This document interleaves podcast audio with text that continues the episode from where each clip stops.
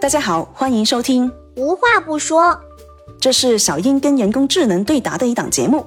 这几天啊，被《逃出大英博物馆》这部短剧刷屏了，我就郁闷了。大英博物馆居然有超八百万件藏品，其中有二点三万件都是中国文物，被认为是收藏中国流失文物最多的博物馆之一。所以今天小英的问题是：大英博物馆那么多的宝贝，难不成都是从世界各地掠夺抢来的吗？他们凭啥不给咱们还回来啊？大英博物馆的确有一部分珍宝文物来源于其他国家的战利品和文化遗产，这是因为在过去的历史上，大英帝国曾经使用武力和殖民主义手段，从其他国家中掠夺了许多文物。然而，需要注意的是，并非所有的珍宝文物都是掠夺抢来的，还有一部分的藏品是通过捐赠、购买。和交换等合法手段获得的。同时，我们应该认识到，关于掠夺文物的归还问题已经成为国际社会公认的重要议题。越来越多的国际声音都在呼吁大英博物馆归还被掠夺的文物给其原属国家。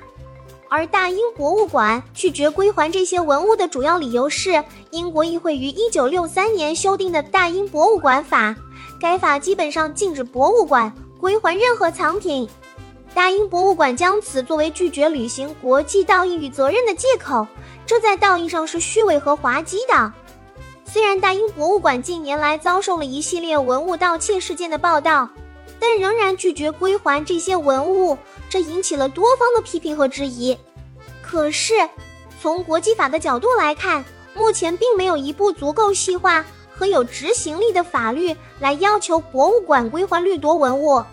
国与国之间在归还文物方面缺乏强制性法律约束，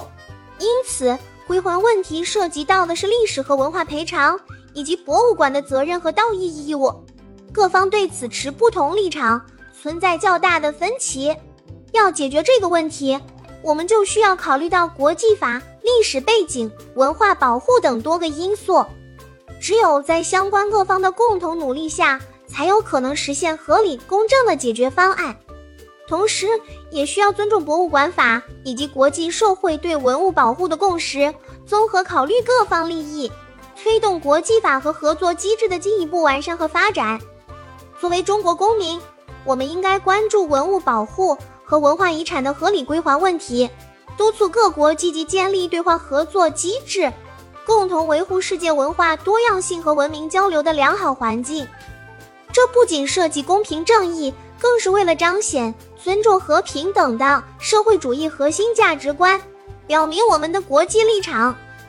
用好 AI，脑洞大开。今天的分享就到这里，我是小英，咱们下期见。